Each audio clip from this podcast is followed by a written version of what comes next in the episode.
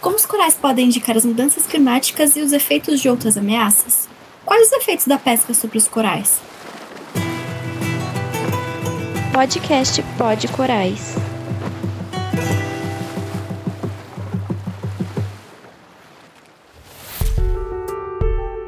Bem-vindos e bem-vindas a mais um episódio do podcast Pod Corais, um podcast apresentado por mim, Ana Beatriz, e pela Lucila.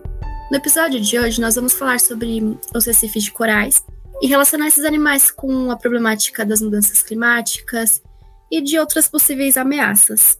E para ajudar a gente com esse bate-papo, nós convidamos o Alberto Lindner, que vai contar um pouquinho para a gente da sua carreira, qual a sua relação com os corais, e vai bater esse papo aí super interessante com a gente. Tudo bem, Alberto? Oi, Ana Beatriz. Oi, Lucila. Tudo bem? Prazer estar aqui. Um prazer também falar sobre esse assunto dos corais. Fico à disposição. O prazer é nosso, Alberta. É, então, para a gente começar a apresentar você, conta mais um pouquinho sobre o que você faz, por favor, da sua graduação, enfim, sua carreira.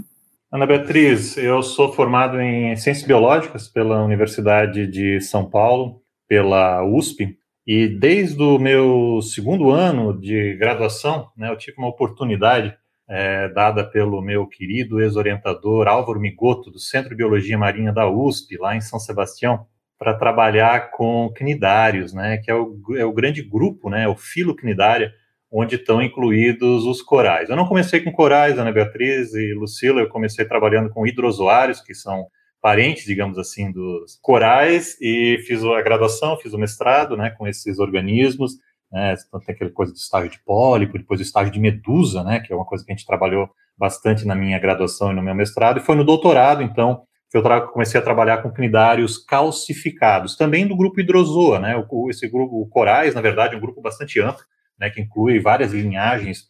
Então, eu comecei trabalhando nessa linhagem no doutorado, né? Mais com os uh, corais, dei continuidade no pós-doutorado, novamente no Centro de Biologia Marinha da, da USP, o doutorado foi nos Estados Unidos, foi na Duke University, e também no Museu de História Natural em Washington.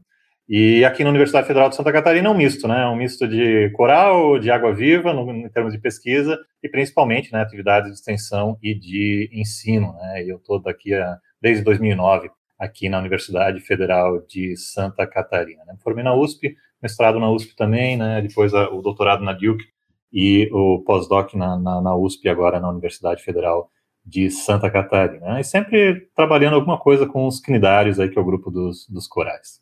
Para nós começarmos aqui nossa discussão, eu vou começar com uma pergunta bem polêmica. Os corais, eles existirão nos próximos 10 anos? Lucila, olha que pergunta interessante, né? Eu, ainda não consigo prever o futuro muito bem, sabe, Lucila? Beatriz, né? Tanta coisa, né? Quem preveria, né? Que a gente tivesse, né? Vivendo um momento tão diferente nesses últimos dois anos, né? Então é um pouco difícil fazer uh, previsões, mas todas as evidências, evidentemente, indicam que sim, né? Que nós ainda, que os corais existirão, sim, nos próximos dez anos, né? É um grupo que existe, né? Dependendo da linhagem de corais, é um grupo que existe há mais de 300 milhões de anos, né, com algumas evidências até de mais de 400 uh, ah, milhões de anos. Então, acredito que em mais uns 10 anos eles ainda existirão é, por aqui, provavelmente até mais do que isso.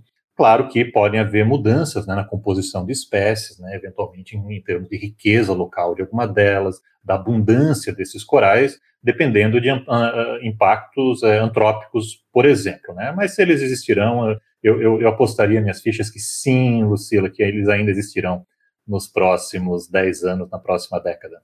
Esperamos que sim, né, Alberta? É, bom, é, então, para a gente começar a desenvolver um pouco mais profundamente a nossa conversa de hoje, Alberto, é, eu gostaria que você falasse para os nossos ouvintes quais os principais impactos das ações humanas sobre os corais e se esses animais eles são bioindicadores de ações negativas, no caso, se a gente consegue ver o reflexo dessas ações diretamente nos corais. Ah, ótima pergunta, Ana Beatriz. Eu, eu, vou começar respondendo a segunda, na verdade, né, que essa questão de, de, desses organismos serem eventuais bioindicadores, né, e eles são, na verdade, né, eles podem ser, uh, assim, né, considerados uh, bioindicadores de ações antrópicas, né, existe uh, toda uma questão, inclusive, de doenças, questão de branqueamento de, de corais, né, são uh, impactos que são atribuídos, né, pelo menos em parte, a ações antrópicas, sem falar do impacto direto em cima desses organismos, como, por exemplo, a questão né, da pesca de arrasto de fundo, da coleta desses uh, organismos. Então, indo para a primeira parte da tua pergunta, né, quais são esses impactos das ações humanas sobre uh, uh, os corais? São vários. Eu vou dividir eles em impactos que são diretos, né, e impactos que são indiretos em relação aos corais. Os impactos diretos é, é, é você remover um coral, por exemplo, para vender como souvenir, para botar como enfeite na, na estante de, de casa, utilizando, por exemplo, a pesca com explosivos, que destrói bastante os corais. A pesca de arrasto de fundo é outro impacto direto, porque todas aquelas redes, né, aquelas portas, que são estruturas que mantêm as redes abertas, elas vão passando em cima desses corais e destruindo todo esse uh, todo esse habitat, né? Então, claro, tem questões também de desenvolvimento costeiro, né, aterros, assim por diante, que tem um impacto direto em cima desses uh, desses organismos. Isso é bastante sério, por exemplo, em relação, em relação a corais de águas profundas, que são corais que a gente não vê, né, porque eles estão lá 400, 600 metros de profundidade, geralmente entre 200 e 1000 metros de profundidade.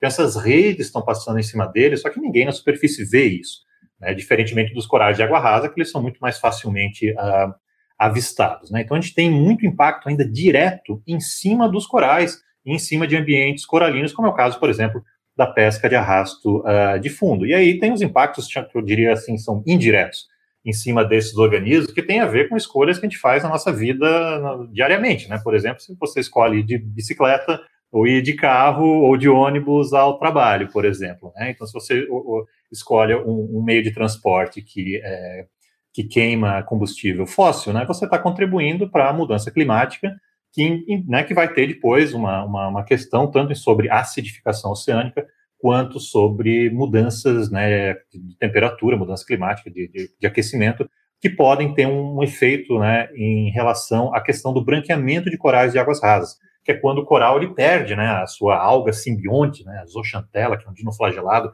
que é crucial, fundamental para a, para, para a sobrevivência desse, desse organismo, né? Então é interessante, né, Beatriz, que uh, muito, né, muito da conservação desses ambientes, a gente pensa que a gente tem que estar lá na beira do mar, né, realmente uh, cuidando do coral. Não, a maioria dessas coisas são escolhas que a gente faz na vida diária. Por exemplo, a escolha do peixe que você come. Será que você está comendo um peixe ou, ou, algum tipo de crustáceo que vem de uma arte de pesca que destrói diretamente esses ambientes? Então isso é uma decisão, né, que a gente pode fazer no dia a dia a mesma decisão, por exemplo, em relação ao meio de transporte.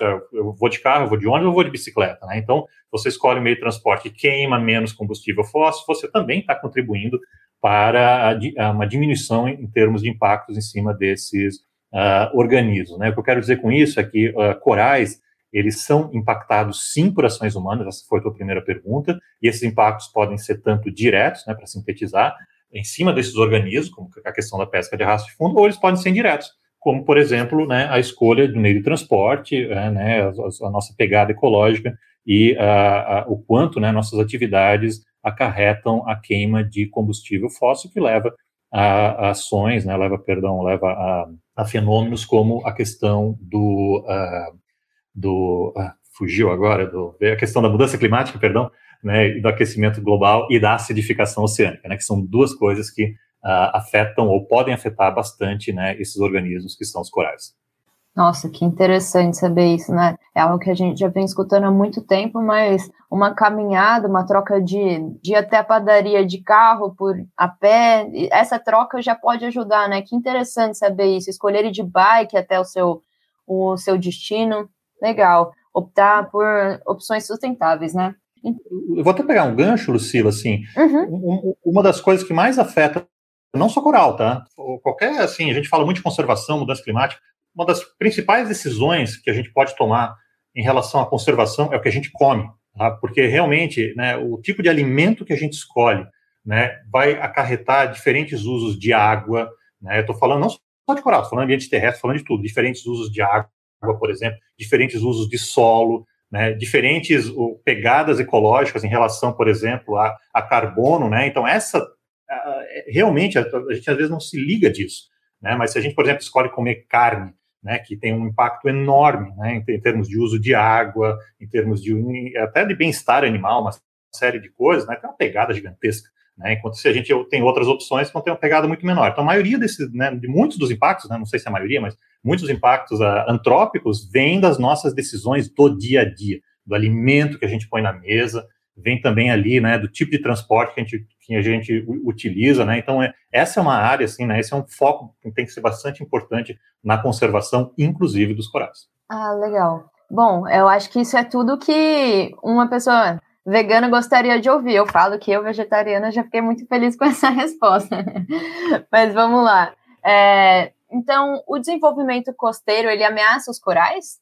Não, sem dúvida, né? Aí a gente está entrando no que a gente chamaria de um impacto mais direto em cima desses, uh, em cima desses organismos, né? Então a gente tem casos desde é, recifes, né, que foram é, basicamente né, em atóis, por exemplo, né, se construiu o aeroporto em cima de área que tinha coral e toda a questão uh, realmente de, de, efluentes, né, e também da, da retirada do, do, da vegetação, por exemplo, ela acarreta uma maior um sedimento, né, uma, uma, um, acaba acarreando mais sedimentos também para o oceano, e isso tem um efeito bastante grande, sim, sobre os corais, sem falar que, né, quanto mais pessoas próximas à costa, mais, uh, voltando à questão do alimento, né, então, por exemplo, na questão do peixe, né, então o peixe é um alimento bastante comum para quem vive no litoral, e também tem um impacto em cima disso, e a pesca, ela pode sim também ter um impacto em cima dos recifes de coral. Como?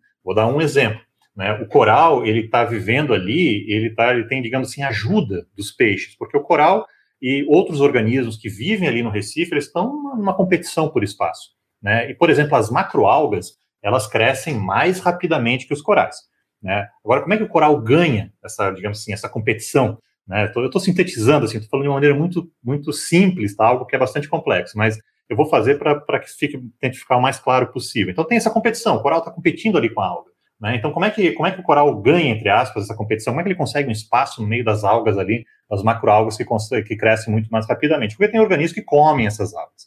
Né? Quem são comedores de algas? São os ouriços do mar, por exemplo, e são muitos peixes recifais herbívoros.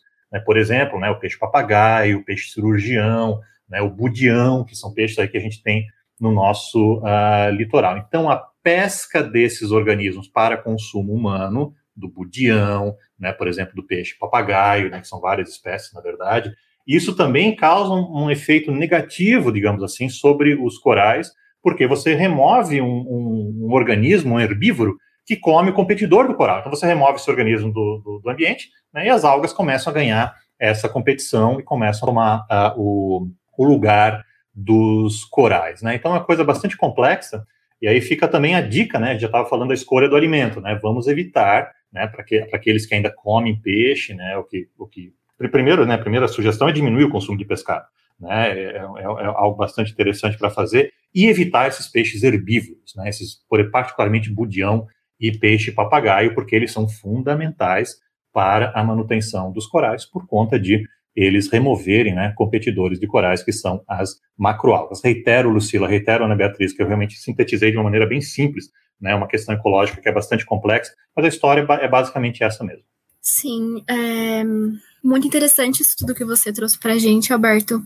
E então, diante de, das mudanças climáticas que você citou, do aumento de, da temperatura do mar, do nível do mar, é, como anda é, a saúde dos corais, tanto aqui no Brasil quanto no mundo? E você acha que esses problemas são capazes de levar os corais à, à extinção ou trazer algum problema irreversível? Já traz algum problema irreversível?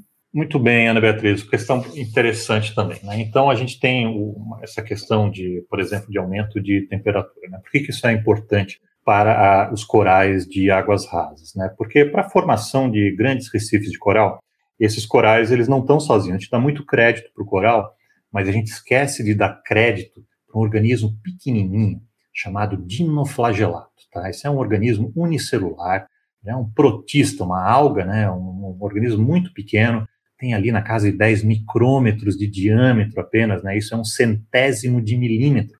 Né? Então, eles são muito pequenos, e eles vivem, né, essas algas dinoflageladas, elas vivem dentro das células de muitos corais de água rasa e fazem fotossíntese. Né? Então, é, é, essa combinação né, da, do coral com as suas algas dinoflageladas que permite um rápido crescimento desses organismos e a formação de grandes estruturas que são os recifes de coral. Né? Então a gente tem que dar crédito para o dinoflagelado, mesmo crédito que a gente dá para o coral, para a formação dessas, dessas estruturas. Quando a temperatura ela aumenta uh, um pouco mais do que um limiar ótimo né, para muitos desses organismos, o que ocorre é que essa, essa associação ela começa a não funcionar direito. Então, em alguns casos, os corais vão digerir uh, as zooxantelas, né, os, os dinoflagelados, né, por conta realmente que a parte metabólica começa a não funcionar muito bem, ou eles expulsam, né, por exocitose, eles expulsam da célula esse, é, essa, essa alga, e com isso eles, muitos dos corais acabam perdendo a sua cor, por conta dessa cor vir da alga. E aí eles ficam brancos, né? E aí por isso que tem esse fenômeno de branqueamento de coral. Não quer dizer no primeiro momento que o coral esteja morto, quer dizer que ele, ele expulsou né, a sua, os seus dinoflagelados naquele momento. Se esse aumento de temperatura ele for de curto prazo, é possível que ele seja reinfectado novamente o coral com os dinoflagelados e que a vida continua depois disso. Se esse aumento de temperatura durar um pouco mais de tempo, tipicamente algumas semanas, aí o coral geralmente morre ou pode morrer, né? Porque ele, ele, ele come por conta própria, ele tem boca para isso. Só que né, de 50% até 95% dos casos né, da, da, da, nutrição dele vem da alga, né? Então ele não consegue ficar muito tempo sem essa, sem essa alga. Então esse aumento de temperatura, ele causa né, o problema nessa associação e causa o que a gente chama de branqueamento de coral, o que tem se observado, né, o que, tem sido reportado na literatura é que esses eventos de branqueamento de coral têm sido mais frequentes nos últimos anos. Tá? Já, já tem um registro aí de bom, praticamente três décadas, assim, desde a década de 80 que se registra relativamente bem essa questão de branqueamentos de coral e realmente nos últimos anos tem sido tem tido branqueamentos muito grandes, né? Por exemplo, na Grande Barreira de Corais, lá estamos falando da Austrália, uh, tem alguns eventos aqui no Brasil também, né? Os do Brasil, muitos deles estão se recuperando, tá? Então isso é uma, uma notícia boa. E uh, enquanto que lá na Austrália, né, também está se vendo uma certa uh, recuperação. Então, assim, como é que vamos falar da saúde dos corais, né? A, as evidências indicam que a saúde dos corais nos últimos anos não está tão boa, né, em relação por conta dessa questão, né, é, de mudança uh, climática. Tanto no, no Brasil, em parte, tem um pouquinho menos dados por aqui, mas em outras partes do mundo também. Né? O que está para se ver ainda, eu acho que vai, né, que vai ser interessante observar nos próximos 10 anos, é como esses organismos vão responder a, essas, essa, a esses impactos. Né? Será que nós vamos ter mortalidades em massa ou será que nós vamos ter branqueamentos que depois né, os corais vão se recuperar? Eu acho que isso vai ser uma, uma linha, né, vai ser um caminho, uma linha de pesquisa bastante interessante para a gente, uh, né, para quem trabalha com isso, não é o meu caso, uh, ah, para a gente ter um pouco mais de dados nos próximos 10 anos. Com certeza, Alberto, com certeza. É, para a gente, então, para a gente ir encaminhando para o fechamento da nossa conversa de hoje, é, será que você poderia dar uma palavrinha para os nossos ouvintes sobre os hidrocorais? É, as características, curiosidades, se existem muitos ou poucos representantes deles aqui no Brasil, porque até agora a gente tem focado bastante nos, nos corais esclaractíneos, nos corais pétreos, né? E acho que seria interessante dar uma, uma pincelada nos hidrocorais. Ah, é um prazer, né? Esse é o grupo que eu trabalho mais mesmo. Né, Ana Beatriz, a gente tem, tem várias linhagens de corais, né? Coral é um grupo, assim, que basicamente são cnidários que têm esqueleto é, de carbonato de cálcio, né? Esqueleto carbonático. E essa, essa capacidade, né, de um cnidário secretar um esqueleto carbonático evoluiu várias vezes nos últimos uh, eh, 500 milhões de anos. Né? Hoje, por exemplo, nós temos cinco linhagens principais de corais, né, que são os octocorais, que é o grupo mais diverso, né? os escleractíneos, que é o qual você se referiu agora há pouco, que é o mais conhecido por ser um dos principais formadores de recifes de coral. Nós temos também os corais negros, né, que aí não formam carbonato de cálcio, mas são chamados de corais mesmo assim. E, e, e dois grupos interessantes de hidrocorais, né, que são os corais de fogo, que é o primeiro que eu vou falar um pouquinho, que é o gênero Milépora, né, que é um gênero bastante importante no Brasil. Então, se você mergulhar em Arraial do Cabo, mergulhar em Búzios, ali no Rio de Janeiro, por exemplo, e para o nordeste do Brasil também, incluindo Fernando de Noronha, você vai encontrar esses Miléporas, esses corais de fogo. Eles levam esse nome por conta de queimarem bastante, né, é um envenenamento, que assim como as águas vivas, né, os corais também podem queimar. Então, esse envenenamento é bastante forte no caso do coral de fogo, daí vem esse nome, são colônias grandes, tem associação com os também, e são praticamente os únicos corais ramificados que nós temos no Brasil. Né? O que acontece no Brasil é que os acroporídeos, né, que são os corais cleratinhos ramificados, clássicos ali do Indo-Pacífico, tem duas espécies no, no, no, Caribe também, não tem nenhuma no Brasil, por uma questão biogeográfica, esses organismos não ocorrem por aqui. Então, a fauna de corais brasileira é uma fauna muito maciça. E todo esse grupo funcional de corais ramificados cleraquinos simplesmente não existe aqui. Né? Então, é uma coisa assim interessante, mas aí os corais de fogo, que são hidrocorais, Ana Beatriz, eles basicamente, né, eles, eles, eles ocupam, digamos assim, um pouco esse nicho né, e permitem ali um ambiente um pouco mais ramificado, digamos assim, no, no nosso Recife de coral aqui no, no Brasil. Então, esse é um grupo bastante importante. É um grupo que não é muito rico em número de espécies, são quatro que nós temos aqui no Brasil, no mundo inteiro são cerca de 17, mas elas podem ser bastante abundantes. Né? Então, você tem, por exemplo, a Milepora alcicornis, que é um hidrocoral, ele é muito abundante, é um dos corais mais abundantes no Brasil, inclusive, e esse é um hidrocoral, pode formar colônias grandes, de vários metros, inclusive, bastante fácil de ver em Fernando Noronha, Raul Cabo, Búzios, Porto de Galinhas, né, em regiões do, do sudeste, né, do Rio de Janeiro, né, para o norte, nordeste e ilhas oceânicas. E um outro grupo que é menos conhecido, né, Beatriz, é a família Stilasteridae. Essa é uma família que eu trabalhei no meu doutorado. Ela não tem associação com os Oxantella, esses, esses, esses uh, hidrocorais, e eles ocorrem principalmente em águas profundas, diferentemente de Milepora, coral de fogo, que é só de água rasa. Né? Então, esses tilacerídeos são mais de 300 espécies e mais de 90% delas ocorrem somente no mar profundo. Não é um grupo muito rico no Brasil, tá? Tem uma espécie somente de água rasa, que é o Stilacer rosa, um animal pequenininho, né, que a gente encontra particularmente no, somente, na verdade, no Nordeste brasileiro, e tem algumas espécies de mar profundo que a gente está estudando. Né? Mas em outras regiões do mundo eles são bem mais ricos e são importantes, né? inclusive, na, por exemplo, na Antártica, eles são bastante importantes na conformação do, do fundo, né? Eles dão uma tridimensionalidade ao fundo oceânico em algumas dessas, uh, dessas regiões. Tá? Então, coral é um mundo, né? É importante sempre lembrar que não é só a escleratina. Escleratina é uma linhagem fundamental, é uma linhagem importante, é o principal grupo de formadores de recifes hoje no mundo, né? Mas existem pelo menos outras quatro grandes linhagens também de corais e duas delas são desse grupo aí de hidrocorais, né? Que é a família Milaporide, Milaporide, perdão, e a família Stilasteridae. Muito legal, Alberto. Nossa, é... e são lindos, né? Essas cores deles. Crescimento também é uma coisa que foi a primeira coisa que me chamou a atenção, principalmente quando se trata da, da, da milépora. E bem importante trazer isso para os nossos ouvintes, até nos nossos episódios anteriores a gente não, não conseguiu trazer isso com tanta, com tanta profundidade, assim, curiosidades, enfim. Então, a sua participação foi muito importante nesse sentido também.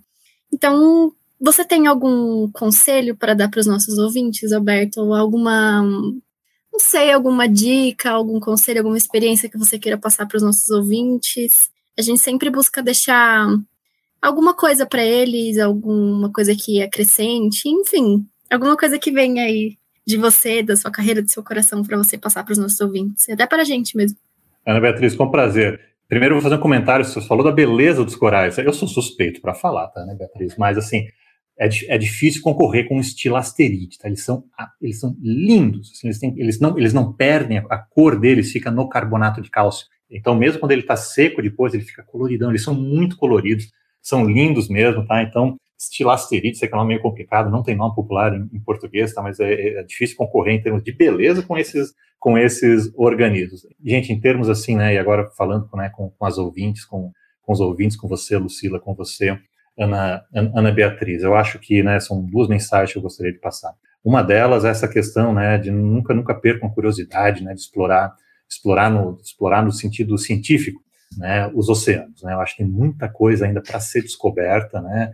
É, para quem tem essa semente da curiosidade, para quem tem essa chama da curiosidade dentro de si, tem muita coisa a fazer. A gente não está vivendo um momento muito bom, né, da ciência no nosso país, né, por várias razões, mas uh, o que eu passo, né, para os alunos, para as alunas, assim, né, não, não deixe, né, se essa chama existe, dê fôlego a essa chama, se, se você tiver a oportunidade. Em segundo lugar, tem toda essa questão de conservação, né, muita gente né, muitas alunas, muitos alunos, muitos ouvintes, eu sei que estão preocupados, né, realmente deixar um, deixar um mundo melhor, ou deixar um mundo igual, pelo menos, para, as próximas, para a próxima geração, quem sabe para, para as duas próximas gerações.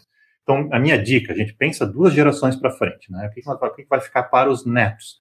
O que vai ficar para as netas? Não dá para a gente pensar só em curto prazo, a gente tem que pensar pelo menos em médio prazo. E o que eu já tinha falado antes, tem que pensar nas nossas ações diárias, né? Um dos maiores impactos que a gente tem na natureza é o que a gente escolhe para comer, né? E, e talvez o segundo, assim, seja né, o que a gente escolhe em termos de transporte, né, em termos de utilização de combustível uh, fóssil. Né? Então, isso é, são coisas bastante importantes. É um link que a gente muitas vezes não faz, né? Por exemplo, que a escolha do transporte vai afetar um coral que muitas vezes está a milhares de quilômetros de distância de nós, mas vai. Né? Então, é importante, né? É desafiador do ponto de vista realmente é, científico, né? Do ponto de vista intelectual, fazer essa ligação né? Mas ela é importantíssima. Né? A gente pensa muito no impacto direto. Ah, beleza, não vou jogar o plástico, não é para jogar o plástico mesmo, porque a tartaruga vai comer, com certeza, não é mesmo para fazer. Mas outras, outras decisões, né, de alimento, por exemplo, transporte também são super importantes. Né? Eu, eu, eu convido todos e todas a refletirem sobre essas ações, uh, sobre essas ações diárias. No mais, Ana Beatriz, Lucila, fico muito grato pela, pela oportunidade, sempre um prazer, né? Se tiver outra oportunidade, eu fico também à disposição de vocês. Muito obrigada, Alberto.